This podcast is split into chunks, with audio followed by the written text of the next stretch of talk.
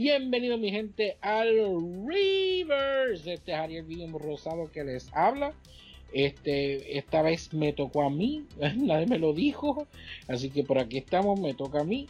Y conmigo, como tal, como siempre, están mis compañeros de Rivers.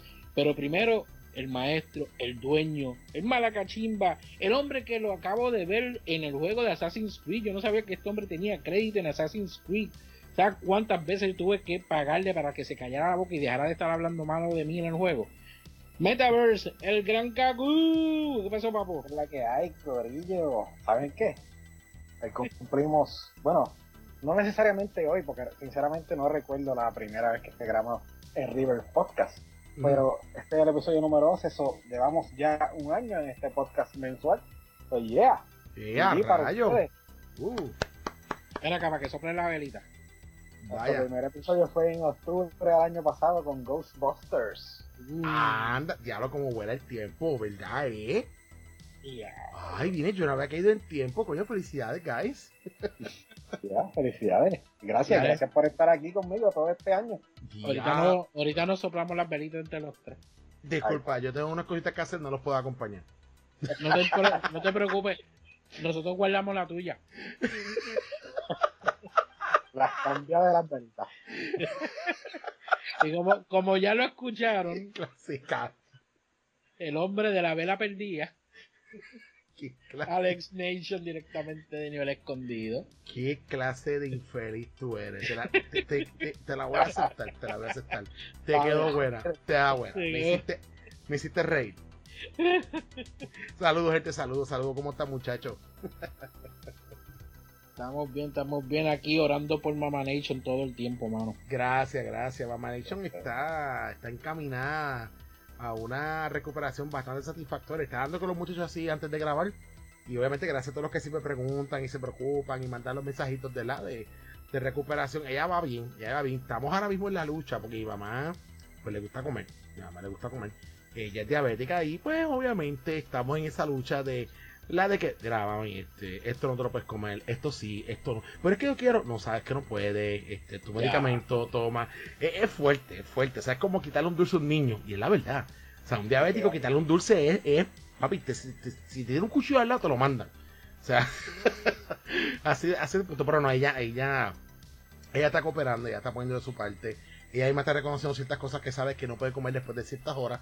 Y, mano, las lecturas de azúcar están saliendo bastante bien. Pueden salir mejor. O sea, pueden salir mejor. Ella lo que está esperando es que una vez ella pueda caminar mejor, ella pues está loca por irse a caminar por ahí por los urbanización, que ya lo estaba haciendo.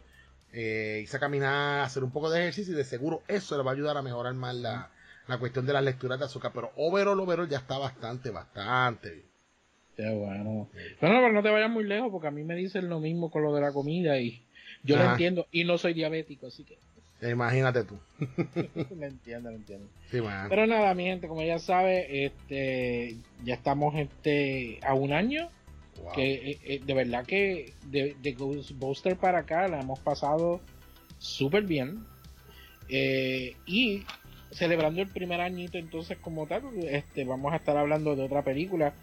que para mucha gente es una de las mejores películas de terror yo no estoy muy de acuerdo en eso, pero vamos a estar hablando de A Nightmare on Elm Street. Pero primero, como ya saben, el tema aquí se divide de esta manera. El propósito del podcast es que nosotros como tal vamos a estar hablando de una película, tanto su versión original como su remake. Vamos a ver las partes buenas, las partes malas y vamos a decir cuál de las dos nos gustó más.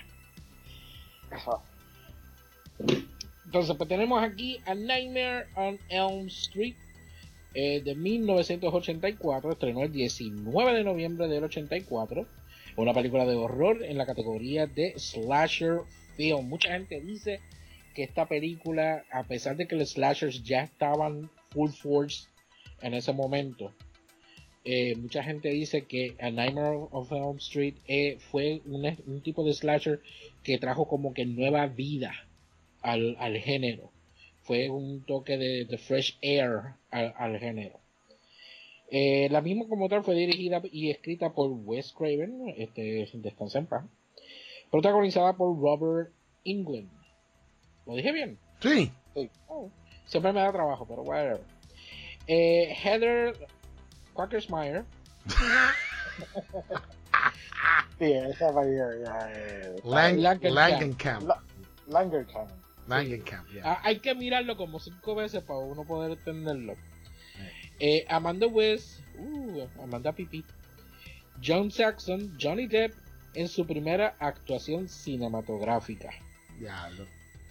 El espectro de un asesino de niñas busca a venganza acechando a los sueños de jóvenes de la comunidad que lo juzgó. La misma es clasificada R.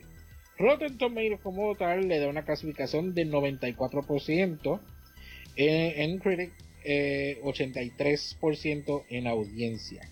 Metacritic le da un 76 de 100, 7.6 y críticos 8.7 en audiencia.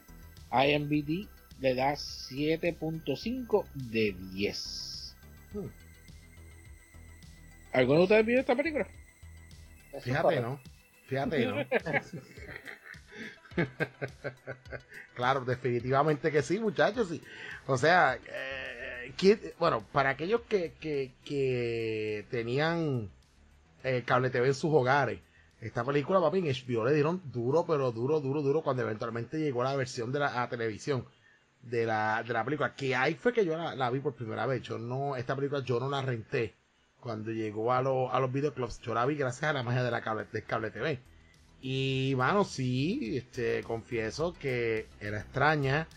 Eh, uno le cogía como que cosita acostarse a dormir pensando que Freddy iba a salir debajo de la cama. Um, me tomó varios intentos hasta que por fin pues me armé de valor y, y pude verla de principio a fin, ¿verdad? Y, y para lo que fue para esa época fue, yo la encontré maravillosa en el sentido de que, wow, o sea, un asesino que mata en los sueños.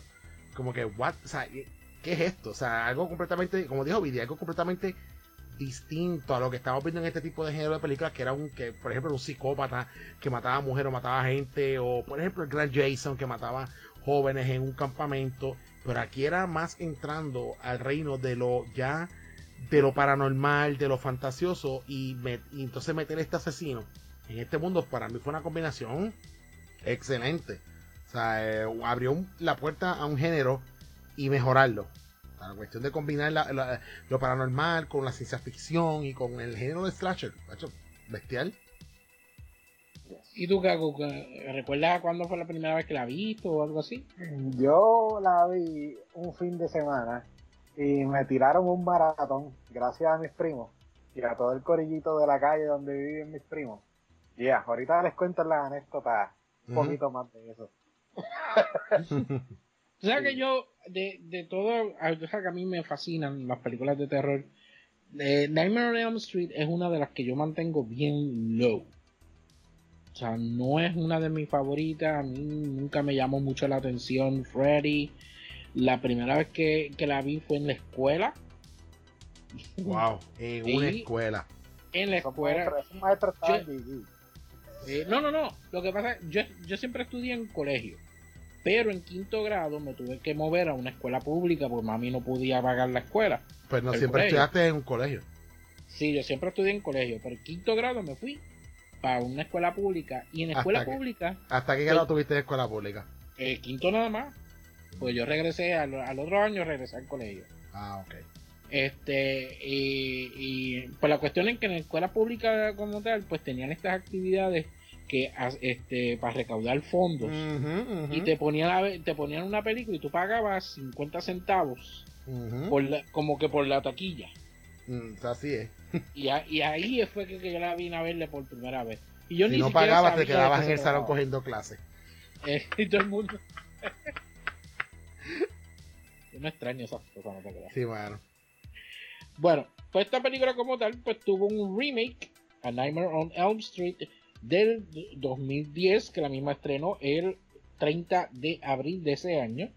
Es una película de horror en la categoría de slasher film. Pues obviamente esta película pues tuvo un remake, A Nightmare on Elm Street del 2010, la misma estrenó el 30 de abril de ese mismo año. Es una película de horror en la categoría de slasher film dirigida por Samuel Bayer y basada en la franquicia homo, homo, homónima. Homónima. Homónima. Exacto, eso, whatever. protagonizada por Ronnie eh, Meyers, Jackie Earl, Kelly Gallner, entre otros. Esta película pues, obviamente se trata de que nuevamente un espectro de un hombre desfigurado acecha a los hijos de las personas que una vez lo mataron en sus sueños para tomar venganza.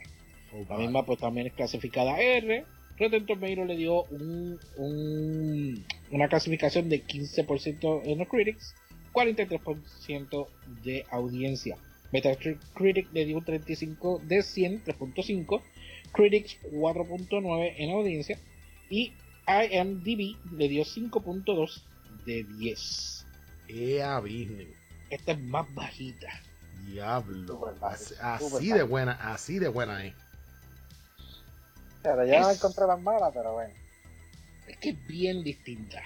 Bueno, tú, tú, tú establecerás el argumento. Yo desde ahora, a todos nuestros queridos oyentes, les adelanto que su servidor, el señor Alex Dishon, esa versión del 2010, le dio un hard ban. Así que yo estaré opinando del 84, la del 2010 me abstendré de comentar. Simplemente abriré el bolsito de popcorn y me disfrutaré la discusión tan entretenida que van a tener Kaku y Vidi. Regresamos a la programación regular. Pero tú tienes que acordarte de la primera por lo menos.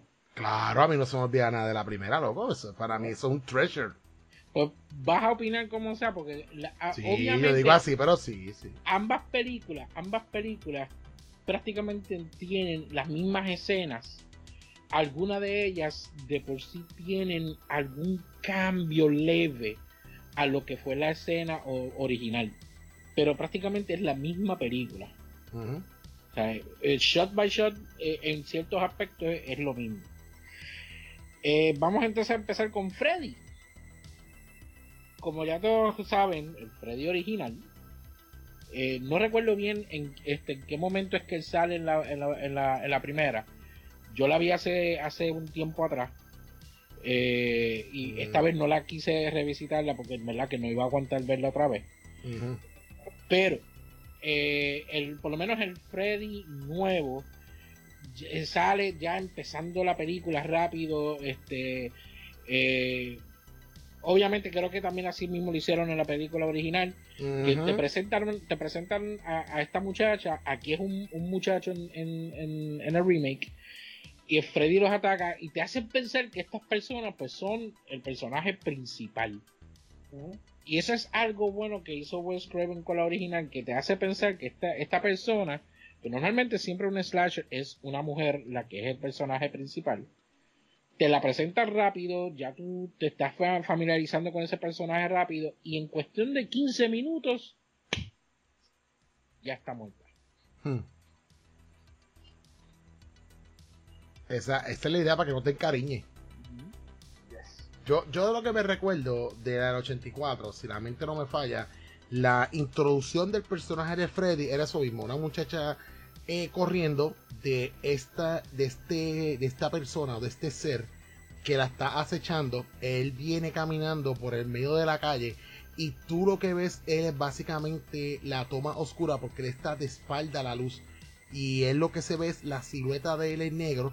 Eh, tú no lo ves a él claramente, tú ves la, la forma del gorrito, él caminando, pero tú no, no es más hasta más adelante de la película que entonces te muestran la garra, la ropa, la cara de él, pero al principio tú lo que ves, por lo menos la original, es la silueta de, de Freddy. Este, eh, si no me equivoco, Teatre, no sé si esa es la parte que él empieza a estirar los brazos para asustarla.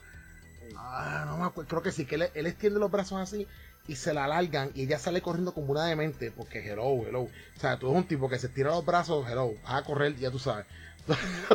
la lógica lo, lo, lo, lo dictamina así. Ahora, la nueva, pues, obviamente, pues, ahí ustedes me dirán cómo fue esa presentación, que ya vi más o menos de una leve introducción. Pues, Yo- el- dale, dale tú, dale tú, perdón. eh, la primera, antes de esa parte que mencionó Nation, eh, se presentan como, al principio empieza, comenzando los créditos de la película, se ven unas manos creando el guante, asumimos que es Freddy, obviamente. Eh, son las manos de él haciendo el guante, el guante que usa para matar. Y luego se ven un par de glares, así como que un ojo por una esquinita, algo así, bobería. Pero sí, como cuando, cuando lo presentan como tal, es la parte que mencioné Nation, que él viene por un- una calle estirando los brazos así, asustando a la, a las chicas. En, la, en el remake, eh, lo mismo. Al principio, eh, el chico que está soñando ve así como con unos glares, un ojo, el gorro, qué sé yo qué. Pero como, como tal cuando sale es bastante rápido. Cuando asesina al chico, que ya ahí se, se apunta el primer kill count. Él lo agarra y lo, y lo apuñala por el, por el cuello. So, a mí mm, me pareció mejor un poco más la de remake por la sencilla razón de que se ve un poco silly lo de los brazos, se ve como que medio goofy, no sé, en la original. En esta pues te ponen ahí a Freddy ahí asesinando al primero rápido. Estoy- Me puse, me puse a hacer un pequeño research eh, mientras estamos grabando. Y sí, la, la escena, como dice Kakus, ahora que yo la estoy viendo, se ve bien goofy. Este, pero sí, sí, corrijo de que sí, se le ve la cara, lo muestran a Freddy, ¿verdad? Este, el rostro quemado, el sombrero, y, y qué sé yo qué, y los practical effects de esa época, ya lo, este, wow, Ana mirándola, de verdad que, oh my god. Hay, hay que, hay que recalcar y recordar que eh, esta película, la la de 84, fue low budget, por si acaso. Pero, Sí, Bueno, aún así, aún así, pues, me, me metió mano, o sea, triunfó, para el género. triunfó, exacto, triunfó, pero Pues Fue a mí por, por ese caso, eh, esa escena, ah, yo encuentro que a mí me gustó más la, la original, porque ya en ese punto nos está dando la una, nos está dando la personalidad de Freddy. Freddy no es este, no es un, un asesino este serio, él es, él es goofy, a él le gusta, este, él es bien sarcástico, eh, él en otras palabras te trolea primero antes de, de- de matarte. Eh, el Freddy de la nueva lo hace, pero bien mínimo. Es bien mínimo. Él es, es más serio que, que, que el anterior. La, por lo menos la escena de la forma en que muere el muchacho, porque el, en, el sueño, eh, Freddy lo está agarrando a él por el cuello y entonces tiene el cuchillo pegándose al cuello y el muchacho está agarrando la mano para que el, el- el cuchillo no, no, se le, no se le espete. Y entonces él está en un diner, se encuentra con, con esta muchacha, donde él, la- él había explicado de la- del sueño que estaba teniendo, que él llevaba como dos o tres días sin dormir y todo eso. Y de momento se queda dormido y entonces él, eh, él en el mundo real, él está actuando todo lo que él está viendo en su sueño. Pero en el momento de que eh, la muchacha lo está viendo y le está preguntando, ¿pero qué te pasa? ¿Qué te pasa? En el momento que Freddy al fin le peta el, el cuchillo en el cuello, Lo- eh, le hace el, el efecto ese de siempre que te lo espetan y entonces te lo corren de un lado a otro en, en el cuello como tal. No sé, no- eh, se, veía, eso ahí se veía, para mí se veía raro, se no, no se veía natural en el momento del efecto que le hicieron ahí, no se veía natural. Este, pero es cuestión del- del- del- del efecto, es lo que no me gustó en ese momento. Sí se Ujú. ve nítido de que la persona lo está viendo y no sabe qué caramba lo que está pasando con él cuando él está luchando en el, en el sueño. Pero Lo que no me gusta es como que el se efecto, el- como se ve el efecto. ¿Cómo fue, Caco, que tú dijiste? te lo hace ver como si el muchacho se hubiera suicidado. Exacto, Porque las Exacto. otras personas no lo, están- no lo pueden ver. exacto. En el mundo si- real tú no si ves lo que lo está ves, pasando. Si tú lo ves, si tú ves, cuando, si tú llegas a ver la película, la forma en que se ve cuando él se está cortando eso, eh, eh, el, el efecto se ve malísimo, o sea, se ve bien, bien raro. Es que acuérdate que, como mi- mismo dijo Kaku, o sea, este, es la cuestión, ¿verdad?, de, de- del budget que había en ese entonces. Yo pienso que aún así, con low budget. No, pero esta es la Eh, del 2010. esa- Esta esa- Ah, fue perdón, perdón, disculpa, disculpa. Un budget eh, bastante sustancial. Ah, bueno, pues ahí sí, si, si lo que usted me dice en ese pues coño, pues fallaron en lo fácil. Aquí lo que falló es que fue, eh, fue en el mismo 2010. O sea que estamos hablando de que, digamos, usaron efectos de principios de los 2000. Que hay tecnología, hay tecnología mejor. Sí, pero pues, ahí estaba como que la transición de, digamos, Mm. de los 2000 a los Ah, 2000. Hay algo más que yo voy a tocar más adelante de los efectos especiales comparado con la original que te vas a dar cuenta a lo que él se refiere. Mm, Yo, yo, yo, yo diciendo, yo estoy aquí buscando para ponerme un poquito al día. Diablo, esa imagen de, oh my god, esa imagen de Freddy, oh, oh Jesus Christ. Anyway, seguimos, seguimos. La, ok, la, la cuestión en, en, eh, de la imagen de Freddy, obviamente la original, él es un boogeyman. Y entonces, aunque él la cara de él es quemada, está hecho de tal manera que corresponde a lo que es un boogeyman, un monstruo, esto, whatever. En la versión nueva, en el remake, parece más a una persona real que pasó por un, accidente que se quemó. O sea, la, la, la, el maquillaje que él tiene, el diseño de la cara, los ojos bien chiquititos, es como que de una persona real que, que pasó por unas quemaduras heavy en su cuerpo. Y se- lo quisieron hacerlo, a verlo un poquito más realista. Parece Sí, más, si tú, te, si tú lo miras bien, parece más a la, a, a- a la momia de la, de, de la película de, de, de mommy de, de Frazier. Cuando se, cuando él se levanta, que está todavía como que, este, que le falta partes del cuerpo, que está bien, este, bien fastidiado. Se ve como eso, porque ese Freddy tiene el cachete izquierdo de él, es totalmente abierto, se, se ve hacia adentro. Eso iba a decir. Esa, ese, esa parte del maquillaje, entre comillas, es CGI. Ese hueco en la cara de Freddy en esta película es CGI. Que hay y se nota. O sea, El Wow. resto es maquillaje y esa parte se ve fatal. Hmm. Fatal, fatal, fatal. Pero ese es el look que le quisieron dar. O sea, como es una persona que, que murió quemada, pues quisieron darle ese look real de cómo queda una persona este, cuando pasa por, por eso. Se, se, se le puede, se le puede entender la, la razón por la cual lo quisieron. O sea, como tú dices, quisieron darle como que, como que ese toque más eh, real, de Real. como que puede ser cualquier persona. Ujú. O sea, no, no un personaje ficticio o de la imaginación de un joven que está atormentado, que está en drogas o que sea alcohólico o algo así. O sea, eso, ya. Estoy aquí, estoy, estoy opinando porque estoy viendo, ustedes están hablando, yo estoy viendo un side by side de las escenas de Nightmare on Elm Street y la nueva, o sea, de las diferentes esescenas más Sí. icónicas. O sea, que estoy con ustedes hablando y yo estoy acá para poder Qué, comentar qué más adelante. qué bueno que mencionaste eso del side by side, porque eso nos da segue a, lo- a- al- a lo próximo que vamos a hablar, que prácticamente aquí empiezan lo que son las escenas side by side de, de- de estas dos películas. Tenemos lo que es este Tina, eh, que es la muchacha que este muere al, eh, al La original. principio. ¿Ah? En la original, sí. Y en, De la en original. del 2010 es Chris. Y Chris. tenemos a Chris, que es la, la muchacha rubia que muere en la, en la versión nueva. Esta, esta escena como tal, eh, las, dos, las dos películas hicieron algo bien parecido. Eh, ella este, está con el que era el exnovio eh, en, en el remake. En, en la original no me acuerdo si era así también. Sí, sí. También el. Ellos se quedan... como que dejaditos y qué sé yo. Eh, Exacto, ella está en dejadito, pero entonces ella empieza a experimentar todo, todas estas pesadillas y entonces le pide a él que se quede con ella esa noche. Y esa noche ella estaba sola en la casa en ambas películas. Y él se queda con ella y entonces eh, ella empieza a tener la pesadilla con Freddy, que Freddy la está siguiendo. Y de momento eh, ella eh, empieza a brincar y a gritar en, la cama. Obviamente el novio se despierta, empieza a ver esto lo que está pasando, le empieza a, llamarla. Y entonces el cuerpo de ella se eleva.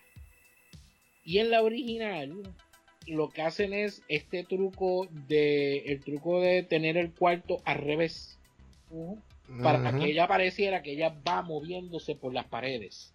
Pero sencillamente lo que ella es arrastrándose para hacer el efecto como si ella está- estuviese subiendo las paredes, pasando por el techo, todo eso que es, es un efecto práctico que siempre se, se utilizó para esa clase de escena. En el remake, lo que hacen es que eh, se ve un poco más violento porque entonces a ella la elevan y le empiezan a tirarla de pared a pared. O sea, ella no está arrastrándose, ella se está, la está tirando de pared a pared a todo lo que da. Entonces cae en la cama. Aquí necesito que Kaku me especifique porque en el, en el remake Cuando ella cae en la cama, se ve el, el, el aruñazo de las garras de Freddy, que se ve como que, que sale de adentro hacia afuera en el cuerpo de ella, y entonces toda la sangre sale de cantazo. No recuerdo cómo sucede en la, en la original. En la original no se ven las garras, no, o sea, no la desgarran. Básicamente con la jastraera que eh, Sí, Freddy la, le da, la- la golpea, sí. Ajá, la golpea toda y la deja muerta. En Sí, le, le, le, le da, le da el rasguño en, en- en el pecho, que también vi que en la del 2010 pasa. Le, Ah, le, le- sí, la sí. cortas. Es cierto, es cierto. En el, eh, lo que cambia es que básicamente rasguño, digamos que es como si en la original es como si Freddy estuviera encima de ella y le rasga el pecho. En la moderna viene desde abajo. Ella está, la chica está elevada encima de la cama y Freddy la desgarra como desde, desde la espalda hasta el pecho. O sea, Sí, que cuando tú la ves a ella que, que sale el, el aruñazo como tal, estando ella en la cama, es como si tú vi- vieses el, el rasguñazo de adentro para afuera. exactamente. Sí, Y ese efecto se ve bestial. sí, eso se ve, o sea, eso se ve bien. Eso, eso, o sea, a mí me gustó mucho cómo lo hicieron en la en el remake, porque eh, tiende, tiende a ser más violento al, al momento de- del- del muchacho que está con ella, que está viendo lo que está pasando, que no sabe qué es lo que está pasando con ella. Y entonces, al, tú, tú ves a una persona que se pega en la pared y pega a subir para el techo y tú dices, ¿qué brujería es esta? ¿Qué es lo otro? Pero entonces tú ves una persona que le empiezan a tirarla de pared a pared con, violentamente. O sea, eh, eh, friquea. y, o sea, me gustó más como lo hicieron en, en el remake que como se ven en la, en la original. Yes. Sí, a mí también me gustó más. Entonces tenemos también eh, la muerte en, en la celda. Eh, Caco, ayúdame aquí, porque yo no me acuerdo mucho de la, de la original. Me acuerdo de En la original, eh, el novio, ¿verdad? El que estaba con la chica, obviamente sale de la casa, en ambas versiones sale de la casa corriendo, asustado, lleno de sangre de la chica. ¿Y qué pasa? Pues lo inculpan de la muerte de, de la misma. En la original, pues lo, lo, en- lo encarcelan. Y en el momento que Freddy, ¿verdad? Lo ataca en su sueño, porque está, está encarcelado. El tipo está tratando de no dormirse, pero está encarcelado. No hay otra cosa que hacer más que mirar cuatro paredes o, o, o barrotes. Y en la original, Freddy llega y lo ahorca con la sábana. Este, en la en el remake, eh, esta vez él tiene un compañero de celda y Freddy lo, lo- ¿qué es lo que le hace? Lo Él- ataca, él, eh, él lo- llega, lo- atormentado ya. sí. Acuérdate que él llega, eso, eso es una de las cosas buenas que tiene esa escena.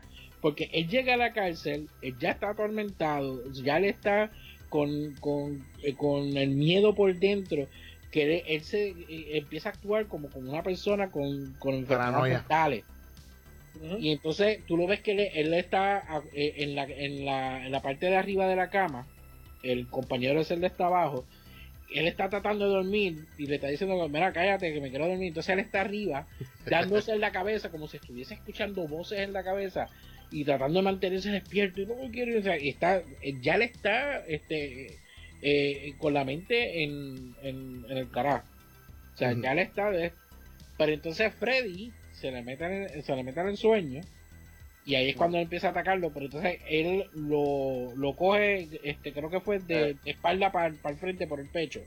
Sí, pero eh, fue, fue, un, ah. fue un cambio radical de, de escena, porque la del original, como dijo Kaku, que es que el chamaco se ahorca, acá básicamente Freddy lo atormenta en, dentro de un mundo, dentro de un estado de sueño. Y lo que se ve es como que uno, como un, como un sótano boiler donde hay tubería, un boiler room, vamos. Eh, y ahí es que, que una diferencia grande en comparación con la del 84. Y, Y la- en la forma que lo le- mata también. el corazón. Sí, sí, eso vi aquí en el side by side. Él, le- él le hace el, fa- el fatality de Keino, como quien dice, pero desde la espalda. Literal. O sea, le hace eso. Y es, es mucho más fuerte que la versión original. Y entonces lo, lo bestial de todo es que a- a- este, ahí en la celda hay una cámara captando todo lo que está sucediendo en la celda. él tiene el, el compañero de celda que pega a gritar, eh, yo no fui, yo no fui, sáquenme de aquí, que decir lo otro. Pues saco que de cualquier cosa te culpan a ti en la cárcel. Y, y el tipo el tipo sale gritando todo lo que da, ¿sabes?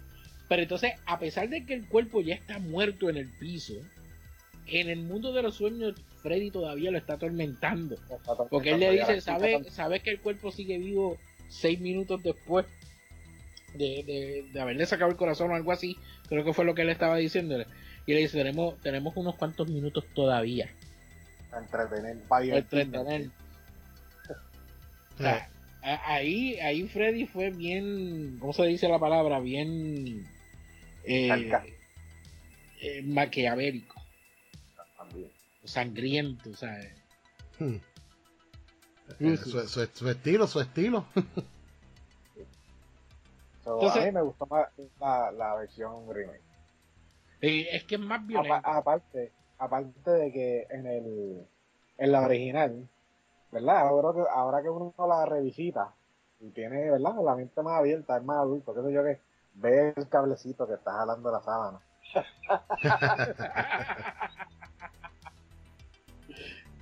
Por Eh, ahí es se que, acuérdate del budget, del budget,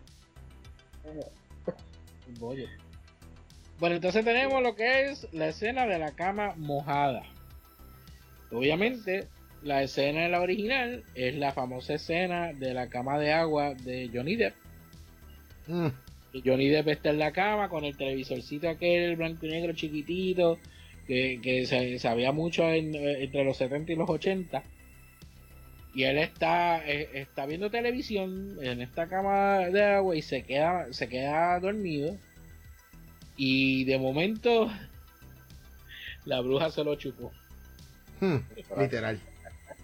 esa escena mano yo yo debo decir que esa escena es, es tan tan brutal Esa porque escena es clásica, o sea, Eh, exacto, eh, de, de todo lo que hemos, hemos hablado hasta el momento de, de estas escenas comparándolas una con la otra, esta escena de por sí es una de las, de las mejores escenas en películas de terror. Porque no tan, solo, no tan solo se ve lo nítido que se ve cuando la mano se empieza a llevarse a Johnny Depp, se, se lo, se lo lleva por el mismo medio de, de- de la cama, sino es el chorrete de sangre que después sale hacia el techo. Que en ahí, la- fue- ahí el- fue, ahí fue que se fue el da, la, da la casualidad que en el documental de la película eh, eh, ellos se pasaron un poquito de, se les pasó un poco la mano cuando botan toda esa sangre. Creo que la escena se filmó de, de arriba hacia abajo. Sí, Se filmó de arriba de- eh, al revés. O sea, para, que, para, para que se viera ese efecto como que estuviese cogiendo para el techo. Pero la, la, la misma escena de la muchacha que estaba caminando por, por las paredes y todo eso, pues fue el mismo proceso. Pero utilizaron tanto líquido, tanto líquido, que todo, o sea, el set completo no había quien caminara por allí. Hmm. Me imagino. Esa escena icónica. Sí. Ahí, ahora, sí. mismo, ahora mismo a mí se me olvida cómo fue la de remake, pero la de, la de remake sé que fue CGI y fue desde el techo, Hacia la cama. Ah, se ve como, Porque se ella ve está como en en el- slow motion. Ella está en el mundo de los sueños y entonces como que ella regresa a otro plano, o como al plano real de ella, y lo que hace es que se abre el techo y sale la sangre y entonces la sangre ni siquiera toca la cama, llega hasta No, cierto punto y de la sangre sale ella y, y cae acostada. Yes. No se ve mal, no se ve No, mal, se, esa- no se ve mal, pero no es tan icónica como la no, otra. jamás ni nunca. La Mm. otra, es la que, la otra es realmente es la que vendió la película y hizo la franquicia. Para Sí. mí. Pero fíjate, hay una escena que no, no, están, no la incluiste aquí, ¿verdad? Pero eh, que era lo que yo iba a hablar de los efectos especiales, ya que estamos hablando de, de- de la escena de la cama, que es la escena de la, cuando la muchacha está acostada, está durmiendo, y tiene como una espie- eh, la, la, la pared que está detrás de ella. Eh, Freddy empieza a, a salir como que de, de la pared.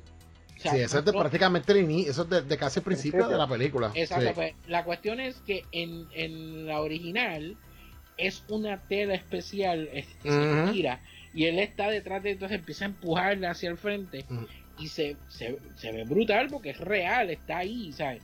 Hace el efecto de que la pared en verdad se está estirando. En el remake lo hicieron CG. Sí, ya, sí. Y saca las garras. eh, y se ve bien mierda. Sí, saca Sí. las garras y todo. Eso lo vi aquí también en Side by Side. Sí, esa parte se ve pero bien, bien tecata. Ujú. Y en la, en la original, esa, como, como ya mencionamos, esa parte de la sangre es icónica, pero también hay un momento que debieron haber editado, que es cuando la mamá de Johnny Depp llega al cuarto, que presentan, presentan el cuarto lleno de sangre, se ve los objetos del cuarto goteando hacia arriba. So, yeah, ya sabes que el cuarto está al revés. Estaba al revés. Eso fue. Acuérdate que era, es el toque paranormal. Claro. Y entonces, después de eso, pues tenemos lo que es la batalla final. Que este, una de las cosas que a mucha gente le gustó de la película original es que el, el personaje principal, este, no me recuerdo el nombre de la muchacha. Eh, Nancy. ¿Cómo? Nancy. Nancy, exacto. Nancy como tal, ese personaje, Wes, este, Wes Craven quiso hacer algo bien distinto con ese personaje, en donde eh, en vez de hacer este, eh, esta muchacha que es la, la que sobrevive al final, pero está toda la película gritando, llorando, que es totalmente muerta de miedo, el- este personaje de ella cambia su forma de ser por completo. Empieza bien sana bobita, pero entonces ella como que se, se va molestando ya de que está, está, pasando todo. y Entonces ella toma la decisión de coger al toro por los cuernos. Y entonces ella misma se prepara y ella forma un plan. Ella prepara la casa a lo eh, este, A-Team. Ella se convierte en MacGyver en ese momento. Y, en- y entonces eh, ella convierte su casa completa en este único battlefield para entonces pelear con, con, con Freddy. Sin embargo, en la en el remake, pues tenemos que los estos los, los, los últimos dos, como quien dice que, que- que quedan, que es este la, la favorita de Freddy y el otro que no me acuerdo los nombres de ellos tampoco, perdón. Ellos dos como tal, eh, uno, el, el chamaco está está súper cagado. El chamaco está buscando pastillas para mantenerse despierto porque no sabe ni qué más hacer. La muchacha es la que toma la- la- las riendas de todo, pero no muestra ese ese crecimiento de personaje como tuvo la primera, en que dice basta ya, ahora yo soy el que va a tomar las decisiones, ahora el juego va a ser con mis reglas, no con las tuyas.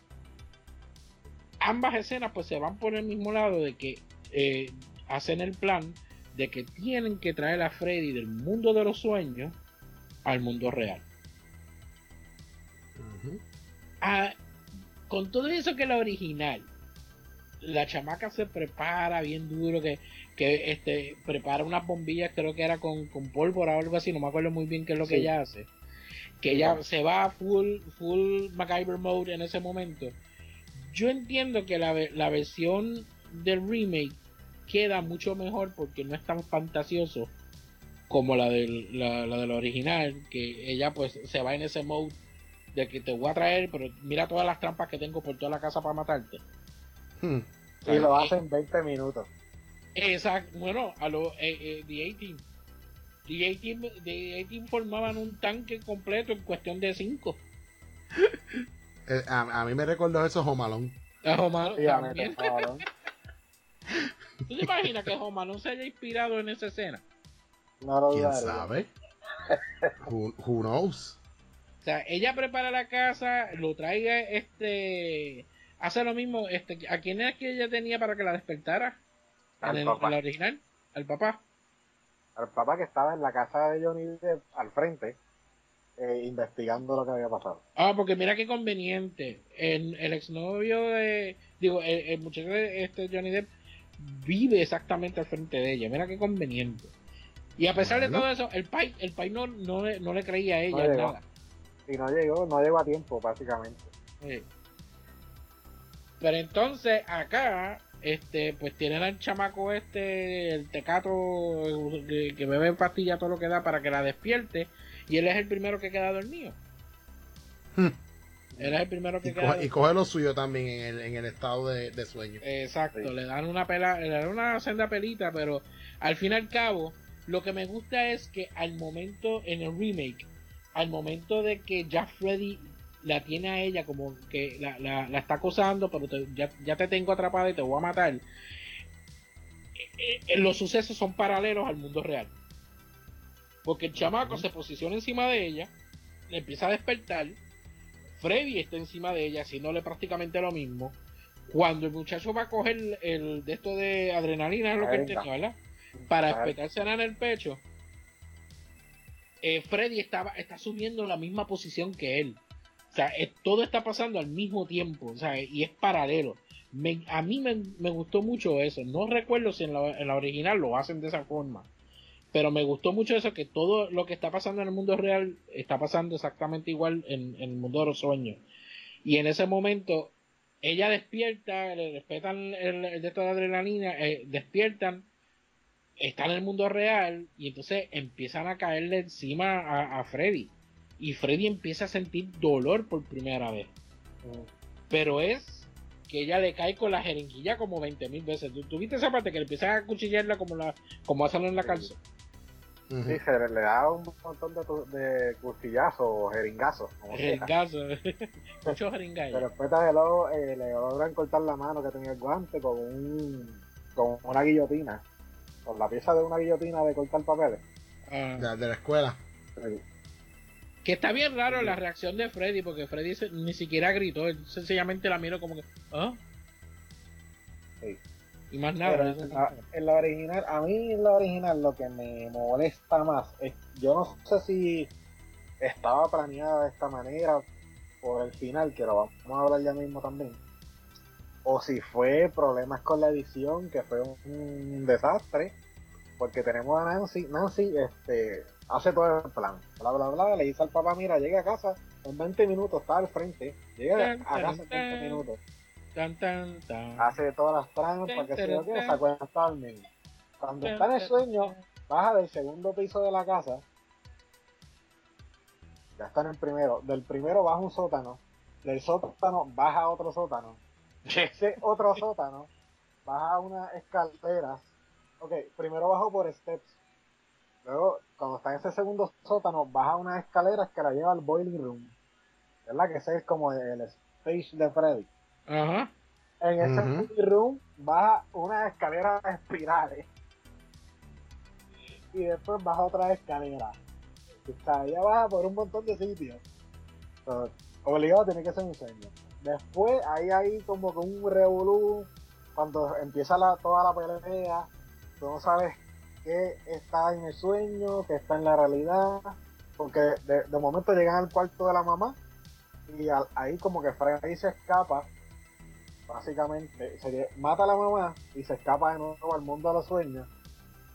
Y ahí es cuando se acaba finalmente la pelea que ella se voltea y él aparece y le dice yo sé que estás ahí y ya, y ya descubrí tu, tu debilidad. Tú te tú te alimentas de mis miedos y qué sé yo qué eso tú no existes eres mentira. Y cuando Freddy le va a tirar la mano ahí desaparece y ahí ven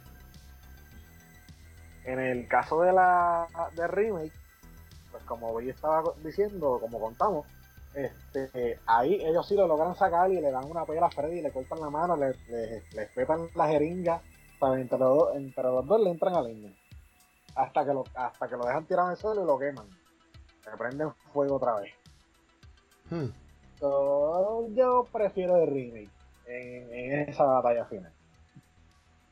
hay que admitir que el, el remake como tal, este, eh, es que es que todo eh, toda esa escena de 18 de ella, este, es lo que le quita la, la seriedad a ese momento de, de esa batalla final como tal, porque se ve se ve zángano, o sea, no- eh, en cuestión de nada ella formuló este, este este plan y todo eso. Acá ellos de por sí están peleando con lo que hay en el momento.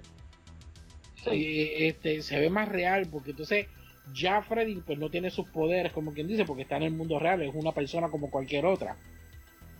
Y entonces esa pelea al ser de esa manera un poco más real pues es más creíble y, y- y- eh, es menos estúpida que, que- que la original.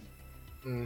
Yo mirando acá, mirando acá el side by side, eh, obviamente, tengo que estar de acuerdo de que, por lo menos lo, lo, que he podido ver de la del Final Battle, de la del 2010 versus la del 84, la del 2010, el Final Battle es mucho mejor que, la del 84. O sea, eh, tiene más acción, es más creíble. O sea, eh, la estrategia está mucho mejor, bien, bien, planificada. Y obviamente se ve más, se ve más divertida para lo que es.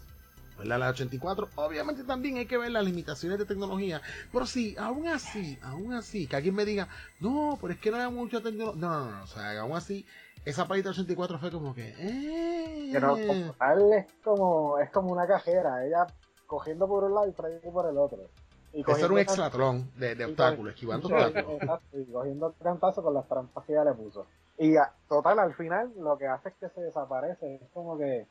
Yes me ganaste, soy, me convertí en un ferry ahora, porque eso es lo que Pero ¿tú, no te, tú no te diste cuenta que en, en, la, en la original, cuando ella empieza a, a, correr, que empieza a brincar y todo eso, a pelear con Freddy, en el background se escuchaba, This is the American Gladiators. Ah, pues bien. Tremendo. Ah, y hay, hay, hay otro blooper también. Eh, en un momento de la película, eh, Nancy se da cuenta que puede sacar a Freddy del mundo de los sueños porque le quita el sombrero. So, Freddy ya no tiene el sombrero, pero en la batalla final aparece sin sombrero, aparece con sombrero, aparece sin sombrero, aparece con sombrero. con el serio, tío. Sí, como que de siete. tú no veías cuando él lo recogía del piso, es la cuestión. Sí, porque tipo una colección en el closet, oye, ustedes no entienden. Una colección de sombreros, chicos de ahí en este caso yo me voy con la con el remake. Bueno, ya dando, dando como tal lo que son estas escenas de por sí, eh, tu opinión overall de, de la película, eh, eh, de, ambas películas. Mira, para mí, la original presenta algo diferente, ¿verdad? Porque como mencionamos, este, mezcló esto de los slasher films con lo paranormal y qué sé yo qué, lo que mencionó vi también, que la chica no es una, ¿cómo se dice? Una chica en, apuro, sino que ya va y toma la rienda que, del, del, ¿verdad? Agarra el toro por las cuerdas, como dijo Vidi, y mete mano. Pero, lo que no me gusta es que Freddy no, no, tenemos, no tiene un motivo, un, motivo real, por lo menos para mi opinión. Él simplemente llegó ahí para matar a todo el que se encontró por el medio. Porque lo que dicen, lo, lo que dicen de, Freddy en la película como tal es que él era un asesino de niños. Y dicen asesino de niños. Mm. Hay un propósito de por qué se decía lo de asesino de niños. Y después evoluciona a otra cosa. Pero no, hay una razón real de por qué en la película ellos deciden este, ponerlo de asesino de niños. Lo que sucede es que en, esa época empezaron a haber varios casos de eh, pedofilia este, y asesinato de niños como tal, eh, lo cual estaba bien fresco en la mente de la gente. Y entonces para la película, porque de por sí, desde la original, eh, Freddy eh, es un pedófilo, un este, asesino de niños y todo eso. O sea, desde el principio. Lo que pasa fue que ellos decidieron no irse por esa, por esa rama tan es, eh, explícito. Y entonces le, they, toned down that idea para que entonces no fuese tan chocante al público. Pero esa es la razón de por qué dicen asesino de niños y no pedófilo. Y fue por esos casos. Ese detalle no lo sabía. Pero aún así, no, no abundan en por qué los vecinos, porque fueron los vecinos, mataron a Freddy. O sea, estos chicos que él está atormentando en la original no tienen nada que ver con lo que a él le pasó directamente. Eh. no sus padres. yo, yo entiendo que sí. Bueno, él está atormentando los hijos de las personas que lo mataron. De las personas que lo mataron.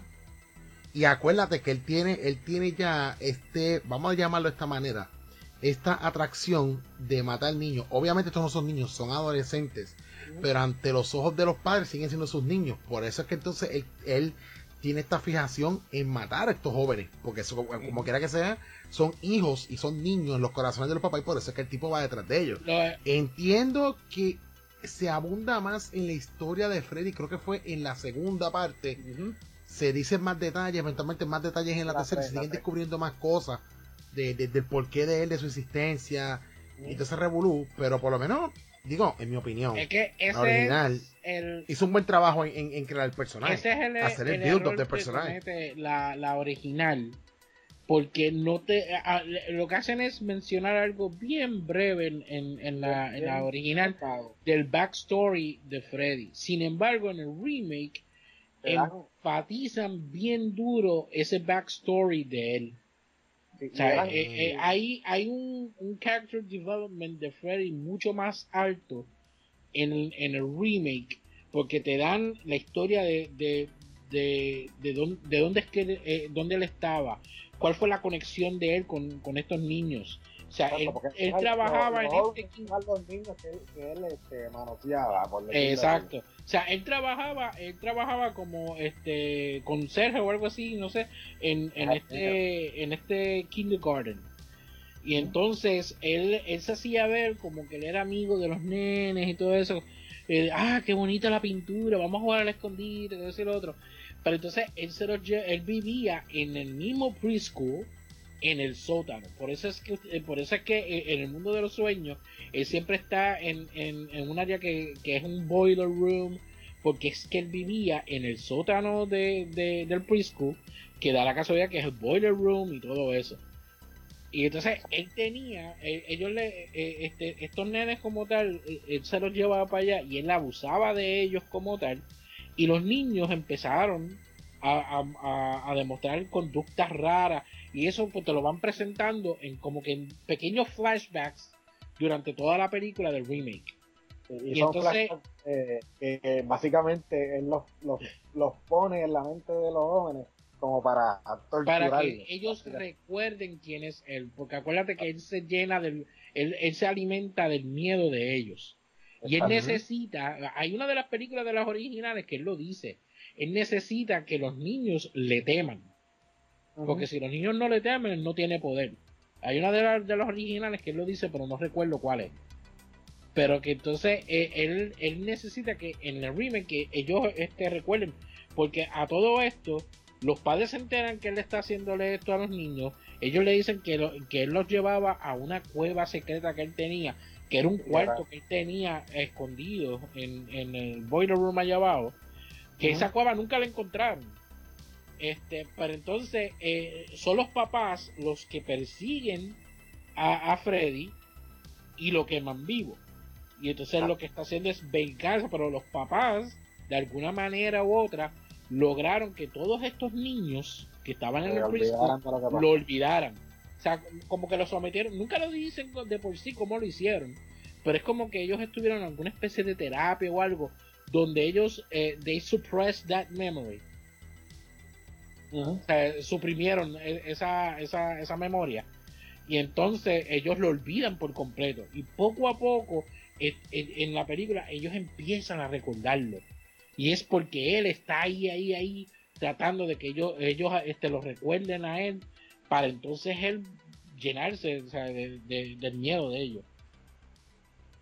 Eso Y el, pues, el lo trabajó mucho mejor. O sea, en cuestión de, para mí, El desarrollo de personaje para mí en el remake está mejor.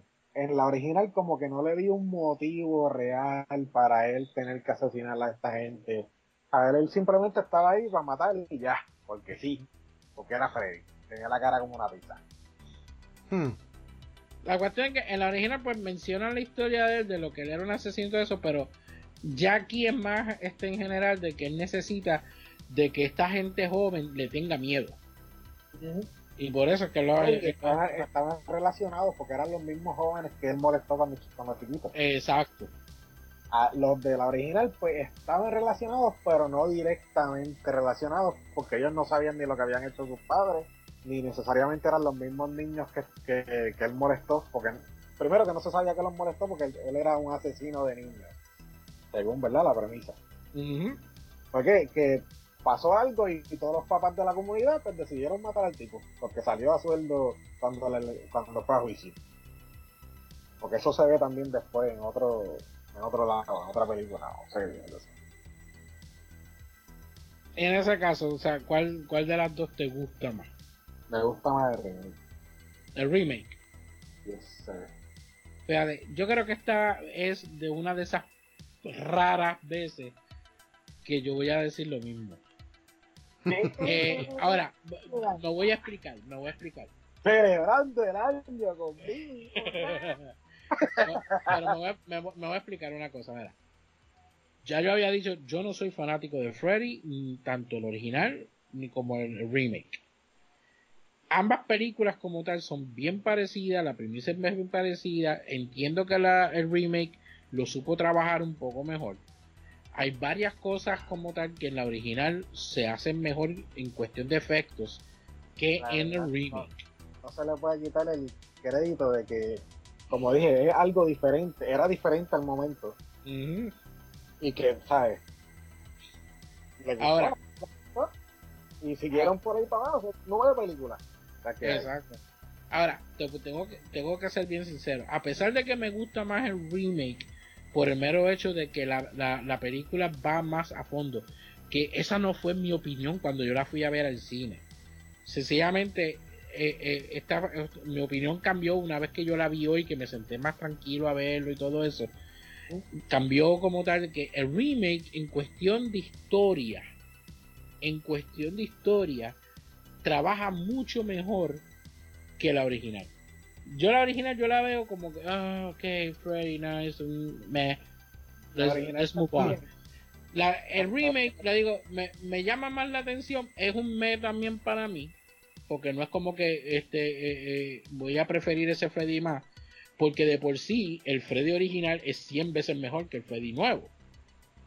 Y es por, es por la caracterización que este hombre le ha dado a Freddy especialmente este el, el, este, el Freddy original tiende a ser este killer que es un troll, porque él es un troll. O sea, él, él, antes de matarte, él, él, te hace bullying, como quien dice. Eh, en, la, en el remake como tal, eh, trata de ser un poco más serio. Muy, eh, de vez en cuando se tiene un punchline uno por el otro, pero son como que este, curvas y se va de bola. Y este no, no, no se batea y no son tan de esto como el, Freddy original. Eh, no me gusta mucho la personificación de la voz de él ni nada por el estilo. Eh, el Freddy original es mucho mejor en eso. Pero la película en, su eh, contexto completo de la historia y todo eso lo hace mucho mejor que, que la original. Algo que quería añadir también, la original, este al final, la escena final, eh, Nancy, que eh, precisamente es una adición ahí media rara, cuando Nancy vence a Freddy diciéndole que él no existe, bla, bla, bla, y desaparece, él abre la, ella abre la puerta y aparece, eh, digamos, a la mañana siguiente, ya bien peinadita, ready para ir para la escuela, se va a montar en el carro con sus amigos que están vivos y... ¿Qué te hace pensar? que todo es un sueño, que todo fue una pesadilla. Sea, toda la película fue una pesadilla dentro de una pesadilla. ¿Qué pasó aquí? O sea, ustedes ahí Inception. con un WTF. Inception. Entonces, pero, pero como termina la película. el carro se los lleva con el look de Freddy, el capote era un carro convertible y el capote tiene el lado de stripes verde y rojo. Sí. Y entonces al final, eh, cuando ellos se van, cuando el carro se los lleva, porque el carro como que se los lleva, se los, los raspa básicamente, eh, sale la mano de Freddy por la, por la ventanilla de la puerta y se lleva a la mamá por ahí para adentro. Que es uno de los efectos más penangos en toda esa película. en, la, en el remake, pues te dan la ilusión de que Nancy y, y Quentin, creo que se llama el novio, eh, vencen a Freddy y que todo va a terminar en un final feliz. Ya otro día, Nancy se está preparando para salir. no, mentira. Están en la, están en la este, casa están llegando, están llegando. están llegando de lo que pasó. Y está hablando con la mamá y Frey sale del espejo y se lleva a la mamá. Y ahí se acaba. Pero me gusta más como lo hacen en, en el remake, porque el espejo se rompe, no se caen los vidrios, se rompe, Freddy sale, le peta la garra por detrás de la cabeza a la Mai y se la lleva y los cristales vuelven a, a sellarse otra vez. Es como, exacto, como un efecto. Sabes como, como si fuese un portal que abrió, él sale, me la llevé. Pero entonces en, el- en la original, cuando la mano sale por la perillita esa o la ventanilla esa de la puerta, tú ves que cuando se está llevando el cuerpo, el cuerpo es tieso completo. Sí, se, ve que, se ve que es un maniquí. Se, ¡fum! se la llevó. Aparte de que este, Presupuesto La- sacado, la- ¿verdad? La segunda parte no, no le da ningún sentido al final de la primera. Pero de, la segunda parte no vamos a hablar porque si no. Es como que la primera, sinceramente, es un WTF y ahí, se acabó. no sé. En la original, pues te da un sentido de que se acabó, pero Freddy va a volver. pero nunca volvió. Pues, está bien. Bueno, pues vamos a continuar. Entonces, este, tenemos aquí esta información extra y datos curiosos de, la película. Eh, A Nightmare on Elm Street de 1984. En el box office, en su primera semana, recaudó un total de 1.271.000 dólares para un total de 57 millones al final de su recaudo. La crítica de esta película fue mayormente positiva, especialmente por lo que estábamos diciendo de que era un fresh look a lo que eran las películas de slashers. El American Film Institute eh, eh, en lo- las listas de los, eh, de los me- lo pone en la lista de las mejores de los mejores héroes y villanos reconoce que a Freddy Krueger con el número 40 entre los 100 en serio Hmm. ok Hay mejores villanos que Freddy. Yeah, I know, por eso. O sea, pero como que está, como que está muy alto, ¿no? Eh, bueno, yo diría que está, está muy bajito. Eh, pero eh, este, de 100 para el 1, del 1 al 100. Bueno, yo lo veo, yo lo veo, yo lo subir, yo lo tuviera más alto. Yo lo tuviera en el top 25, No, maybe. ya lo tendría más abajito, para decir la verdad. La Academia de Películas de Ciencia Ficción, Fantasía y Horror la nominó y la galardonó, eh, galardonó con lo siguiente. Nominada Mejor Película de Horror. Mejor actuación por un joven actor, Jesús García, nominado en 1995. Best DVD Classic Release 2007. El Ava- Avorice Fantastic Film Aborias. Aborias. Aborias. Aborias, perdón. El Aborias Fantastic Film Festival de, de mil- 1985 eh, le dio Critical Award Wes Craven ganador. Mención especial para actuación Heather Quackersmeyer ganadora. Langenkamp. Quackersmeyer. Crackersmire. En 1987 se hizo una novelización conjunta de esta película uniendo a Freddy, Revenge y Dream Warriors escrita por Jeffrey Cooper. Se comisionó una adaptación a cómics en 3D para Blackthorn Publishing, la cual iba a ser escrita por Andy Mangles, pero la compañía se fue a bancarrota y este cómic nunca se lanzó o se concluyó. Qué pena. Eventualmente, para la quinta película, Freddy's Dead, The Final Nightmare, Andy Mangles sí logró publicar una adaptación de un cómic en 3D publicado por Innovation Publishing. Además, la franquicia ha tenido adaptaciones al cómic por Mar- Marvel en 1989, Trident Comics 1992, Avatar Press 2005, Will, eh, Wildstorm, Wildstorm, Wildstorm. Wildstorm, perdón, estoy ya. Wildstorm Production, DC Comics 2006.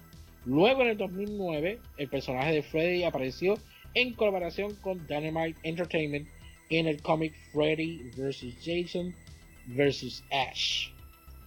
Por supuesto, esta película le dio lugar a una serie con un total de nueve películas.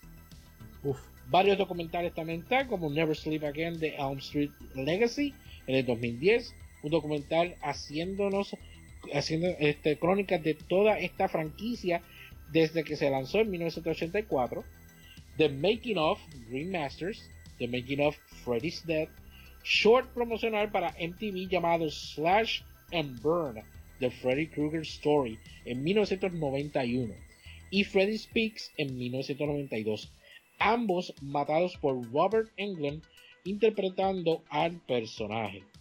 Un documental llamado I Am Nancy por Heather Cockersmire. Oh, ya, ya saben quién es. gente, Sí, ya saben quién es. También dio lugar a una serie de televisión llamada Freddy's Nightmares, una serie antológica al estilo Twilight Zone, donde Freddy es el host. Aparte de eso, el episodio piloto trata sobre el juicio de Freddy y aparece en algunos episodios para influenciar la trama, pero en su mayoría Freddy no aparece en estas historias. Por supuesto que hay parafernalia de Freddy en caso de cualquier tipo de mercancía, desde juguetes, juguetes coleccionables, Funko Pops, etcétera, etcétera, etcétera. Un videojuego para el NES llamado A Nightmare on Elm Street, una basura, vagamente basado en la tercera y la cuarta película, donde los jugadores tienen que visitar diferentes sitios en la calle Elm o Elm, Traducida a Elmo. Elm, Y no es Elmo, es o- la, Olmo. la- la- la traducción correcta es Olmo. Olmo. Olmo, sí. Eh, lo pusimos aquí por vacilar, pero es Olmo. Olmo. Sí, porque Elmo no es malo. No. Elmo es el diablo. Eh, de calle Elmo para coleccionar los huesos de Freddy y terminar con su reinado de terror en dicha localidad. Hmm. Y ahora pasamos con A Nightmare on Elm Street 2010. Eh, Kaku, ¿quieres tirarte esta tú? Ok. Eh, A Nightmare on Elm Street del 2010, su Office en su primer fin de semana recaudó un total de 32 millones para un recaudo total de 63 millones, casi 70 64, para redondear para arriba, al final de su recaudo. Además, rompiendo récord de Midnight Opening para una película de terror con 1.6 millones, antes teniendo récord, eh, de este, eh, teniendo este récord, este Friday the 13 el remake con un millón de dólares. La, crítica de esta película fue mayormente negativa por falta de un sorpresivo twist, según los críticos. Ok. NECA lanzó dos figuras de Freddy Krueger, una versión eh, de antes de ser quemado, muy parecido al actor, y una versión quemada del personaje. Y NECA también lanzó una réplica del guante de Freddy. No puede faltar un Funko Pop para esta versión de Freddy. También tuvo un videojuego en línea, donde este juego no sé de la, no he visto. Pero dice, todo un videojuego en línea donde el jugador debe mantener a una chica despierta usando café, duchas frías, automutilación y otras maneras para mantenerse para mantenerla a salvo de Fred. Ok. Con un masoquismo oh, digital. Oh my god. Además, sí. Además aparece como personaje de DLC en el reboot de Mortal Kombat del 2009, aunque su apariencia se asemeja más a la versión de, del 2010, su voz y su personalidad se asemeja más a la versión de Robert Englund.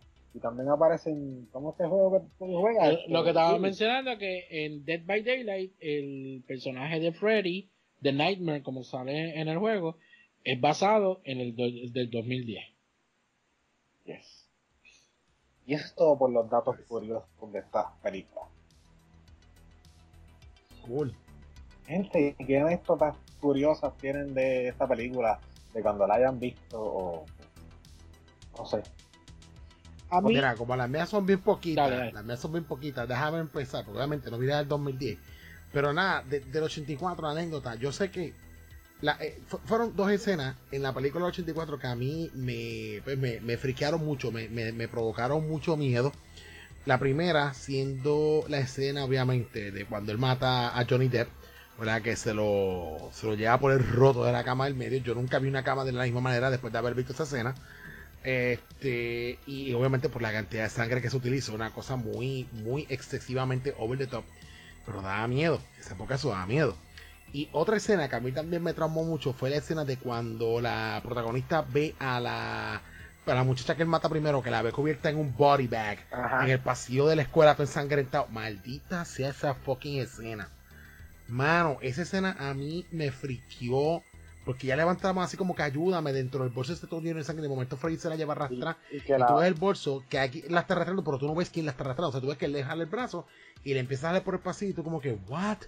O sea, ¿qué es esto? Mano, esas dos escenas a mí. Esa sale ah. en, en, el remake y no es tan impresionante. Sí, pero en todas las demás películas también la usan. Es como que la escena reusable para de que empezás a ver a las primeras víctimas, o sea, este, como que para que los recuerdes, te recordaremos siempre. Pero sí, sí, esas dos escenas a mí, overall, siempre, siempre se quedaron marcados conmigo, esa experiencia de haber visto Nightmare. Eh, y obviamente, como dije, yo, esta película la pude ver cuando, por, eh, cuando llegó a Cable TV, yo no tuve la oportunidad de rentarla o ir al cine a verla. Y, y de verdad que pues tengo, tengo buenos recuerdos, pero más esas dos escenas a mí me, me, me, traumaron mucho, me traumaron mucho. De que cuando salieron las otras, pues sí, despertaba la curiosidad de ver las continuaciones. Pero este sí, esa, eso es lo, más que yo tengo marcado, ¿verdad? En, mi mente de esa, de esa, de esa, de esa primera película. ¿Y tú, Vivi? Pues fíjate, la mía es con la original, como ya había dicho, la primera vez que yo la vi fue en la escuela, pagando los 50 centavos. Yo sencillamente la pagué porque quería ver una película, yo no sabía de qué era la película, este, yo como que nunca había escuchado el nombre de la película ni nada por el estilo. Y cuando la van a poner, yo escucho a alguien decir el nombre de la película, pero no entendí lo que él dijo. Y yo, para mí, que había escuchado que él había dicho Night Bird. Y entonces, yo me, me quedé con la mente como que esta película se llama Night Bird, pájaro de la noche y nunca la, o sea, mucho tiempo después fue que, el tiempito después, fue que caí como que, oh, Nightmare, pesadilla, ok. Pero a todo ese tiempo, desde el momento que yo vi esa película en, la escuela hasta que me enteré, no sé cuánto tiempo pasó, este, siempre le estuve llamando Nightbird.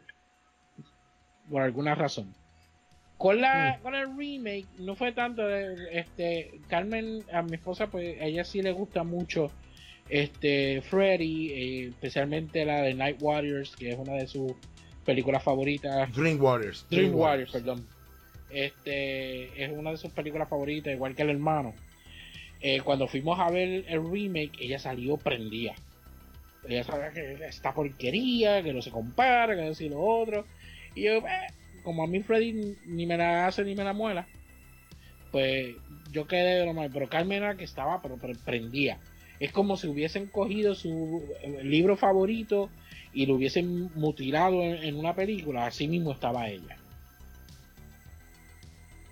Yo, pues sí tengo una anécdota bien entretenida. Qué bueno que me dejaron para Yo vi esta película por primera vez. Eh, no fue cuando estrenó, yo era muy pequeño, en el 84 todavía. Fue cuando iba a salir la cuarta película, si no me equivoco. No, cuando iba a salir la quinta película. La quinta película. Pues mis primos, yo me quedaba casi todos los fines de semana en casa de mis primos, que eran un poquito mayor que yo. Y, decidieron, como iban a ir a ver la quinta, la quinta película, decidieron alquilar las primeras cuatro de Kansas. Yes. Y yo, pues, ese sábado me vi las primeras cuatro películas. Sobredosis. Estuve, meses que dormía con la luz prendida y terminaba pasándome para el cuarto de mi mamá, como quiera. la madre mía hmm. se bañaba con la cortina del baño cerrada. Yo me bañaba con la cortina del baño abierta y la puerta del baño abierta. No había quien, no había quien me acercara el teléfono a la boca no se recuerdan la, la escena de. La, de la lengua. La lengua. o sea, el pequeño Kaku estuvo varios meses caminando trinco. Sí, sufrí, sufrí con esta película. Pero saqué algo positivo. Eventualmente superé, porque sí me dio miedo y, pasé muchas noches malas, por decirlo así. Eventualmente cuando salió la sexta película, que es Freddy's Dead, yo dije, pues vamos a matar esto de vez. Como se llama la película Freddy vamos a matarla de vez. Yo me tiré para el cine solo, ay, está en 3D. Para vacilar, ¿sabes? Para joder, era 3D. ¡No me toque! ¡No me toque! vacilar, yo para romper con, el, con mi miedo, porque a, a fin de cuentas, ¿sabes? Del tiempo que pasó entre ese día a, a cuando salió Phrase Dead, este, eventualmente pude dormir bien, pero no podía volver, no podía volver a ver la- una película de Freddy, o sea, no las volví a tocar hasta después. Cuando salió Phrase Dead, yo decidí romper con mi miedo, ir a ver la película solo, y eventualmente pues Freddy me dejó tranquilo a mí en mi sueño y ser feliz. Pero logré algo por ahí. Confrontó su, su miedo, eso es bueno. Sí, con Phrase Dead. Y eventualmente me las disfruté y me las disfruto por ahí cada vez que las veo, so yeah. Mira, Vamos si yo hubiese conocido a Kaku eh, eh, en ese año que él vio esas cuatro películas de cantazo y si hubiesen habido este, figuras de acción de, de Freddy en aquel momento, yo se lo hubiese regalado de Navidad. Y lo, lo quiero que lo pongas en el, en, en el mueble de tu cuarto al ladito tuyo, en la mesita de noche, al ladito tuyo. Así Y, y mirándote. Claro que sí. Ah, by the way, ahora que me acuerdo, un dato curioso que vi en estos días, algo irónico, eh, Robert England sacó una marca de café en estos días. Es como que para que no te duermas.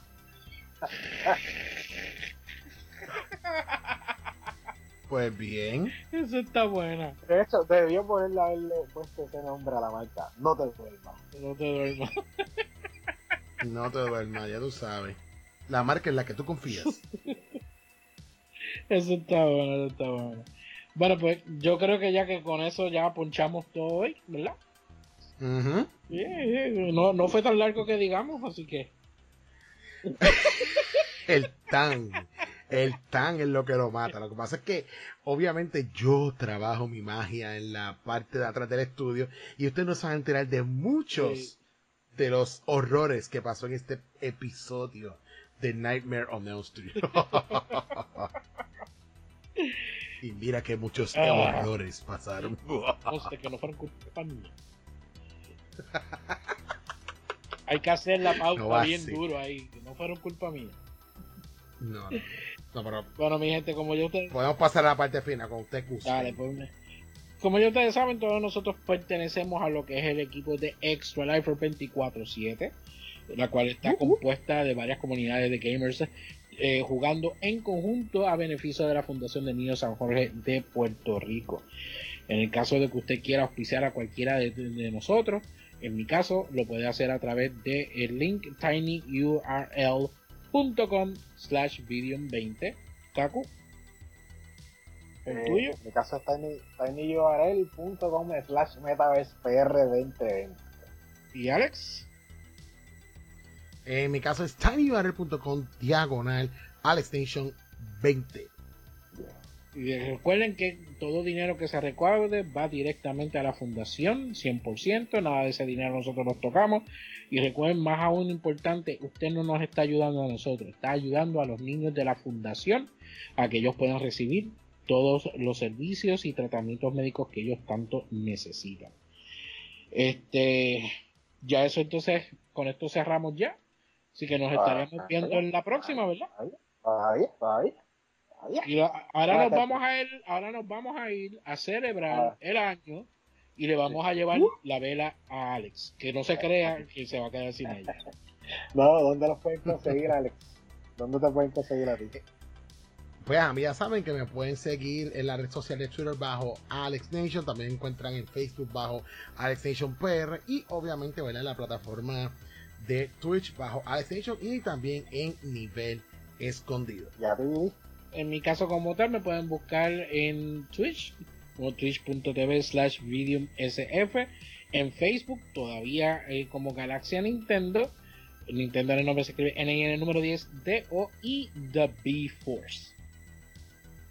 Oye, antes de irnos, este, Vidir, tú tienes ahora en octubre un evento de, de horror. Exacto, está corriendo ya. Tengo, tengo tres eventos como tal. Tengo el 100 Degree of Fear en el canal de Twitch de Galaxia Nintendo. Se llama Degree porque la S se la secuestraron. La S no sé dónde está de Degrees. Así que por si acaso usted se da cuenta y la ve por ahí, me deja saber porque se la llevaron. En mi canal personal estamos haciendo lo que es The Sum of All Fears, que vamos a estar jugando distintos juegos de terror durante todo el mes de octubre. Y el sábado 17 de octubre vamos a estar celebrando lo que es el Vidis Fright Fest, jugando por la Fundación de Niños San Jorge de Puerto Rico. Es un medio maratón de 12 horas a partir de las 12 del mediodía hasta las 12 de la medianoche, jugando distintos juegos de terror. Awesome. Nivel escondido también está celebrando por ahí el mes de octubre, ¿verdad? Eso es así, en nivel escondido, ahora mismo todas las noches estamos eh, jugando eh, lo que hemos denominado los Horror Nights. Ya este es el tercer año que hacemos ese evento durante todo el mes de octubre, pero los muchachos vamos a estar jugando jueguitos, ¿verdad? Que tengan la temática, ¿verdad? Un poquito spooky, de miedo, zombies, monstruos, cosas oscuras y, y, y tenebrosas. Así que estamos ahora mismo, esta semana, eh, Gatonejo arrancó con Divo Souls, yo va a estar jugando Resident Evil 3, yo pues estaré jugando un par de jueguitos por ahí también, Ghostbusters, ya he buscado mi biblioteca de gaming de computadora y encontré un montón de juegos. Yo pensaba que no tenía, tengo unos cuantos juegos. So, vamos a estar compartiendo con la comunidad con eso, así que los esperamos por ahí. Oye, pero Kaku también tiene, Kaku también tiene un evento de Halloween porque me dijeron que él va a estar jugando Animal Crossing. Uh, uh. vaya. No, okay. nosotros en Metaverse nos pueden conseguir en todas las plataformas sociales como Metaverse o Metaverse R, dígase Facebook, Instagram, Twitch y YouTube, aunque en YouTube no ponemos muchas cositas todavía, pero y también sí vamos a estar haciendo un evento de Halloween, aún no tiene nombre, pero eventualmente lo tendrá y va a ser del 24 al 29 de octubre. Y también les recuerdo, si usted escucha este podcast antes del 10 y 11 de octubre, vamos a estar en el tercer Raid Marathon for the Kids, el extra de 24-7, un maratón que comienza a las 8 de la mañana sábado. Eh, las primeras 12 horas concluyen ese mismo día a las 8 de la noche y el domingo continúa de 8 a 8 también. De, de 8 de la mañana a 8 de la noche también. Ahí va a estar, por ahí va a estar Billy, va a estar, voy a estar, va a estar Metaverse, va a estar Mr. Sombra PR, van a haber unos cuantos unos cuantos también. ¿A qué hora, a qué hora es tu bloque, Kaku?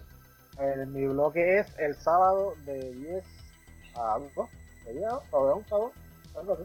Tú cambiaste, tú hiciste un cambio. No, yo, a mí me cambiaron, que es diferente.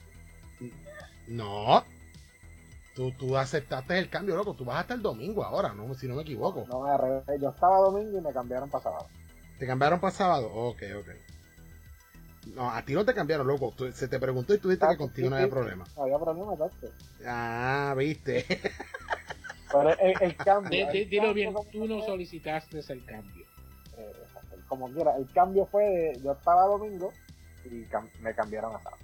O cambié a sábado. Te, cam te pedí, dijiste sí, no hay problema conmigo. Cambié, cambié a sábado, coño. Ahora estoy sábado.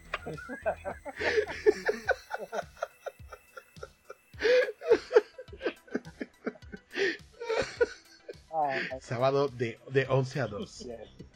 Y como tal, muchas gracias a todos los que nos han acompañado este año completo, ¿verdad? Todos los que nos han escuchado y nos han apoyado este año. Y aprovecho también para darle las gracias a, a nuestros compañeros, a Alex Nation, que es productor, editor y productor también de este podcast. Y, y Vini, que también pone de su parte en este podcast, también hace de productor, editor y, y jodedor en el podcast. y de mal lector. no, aclara. Mal lector, peor. Mira, mal lector, peor. El bien al cambio, tú escribiste todo mal. Mal, mal lector, peor el escritor. Exacto. Uno leyó mal porque estaba mal escrito. Pero Vidi, hoy, hoy sí que aún, aún, lo que estaba bien escrito estabas, estabas viror de hoy. es tarde, es tarde para este año, el próximo año, ¿verdad? Que en, nuestro caso empieza de noviembre para adelante, aunque en diciembre, diciembre, enero nos cogemos un break. Oye, Vidi, aquí no nos quieren dar vacaciones. No se supone que las vacaciones empezaban hoy. Mm. ¿Verdad? Oye, eso me dijeron a mí, yo no sé. vacaciones. diciembre, vacaciones, vacaciones en diciembre. Anyway, muchas gracias. No, paga, no, no, como el otro jefe que todavía, todavía a la fecha de hoy estoy esperando que me pague. Mira, va, va a haber bonos de Navidad este año aquí, en esta producción. Aunque sea un PS5, un PS5 para mí, para Vidi. ¿no? Sí, para recibirlo, para recibirlo cuatro que- meses después. Hay que, hay que ver si aparecen los pre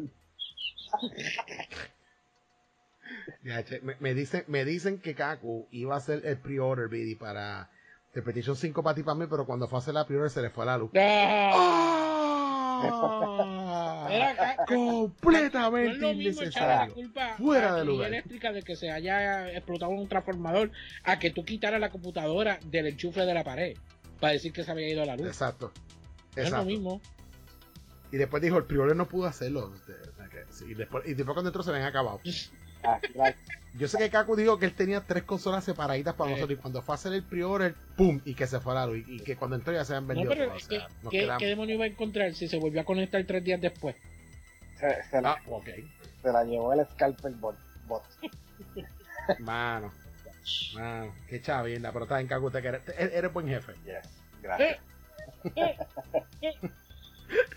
Mira, vámonos, vámonos. Que está Vamos a despedirnos. Gracias de nuevo a todos los que nos han apoyado este año. Gracias a ustedes por estar aquí. Gracias por escuchar y chequeamos en la próxima. Bye. Bye bye. Zumba, corillo.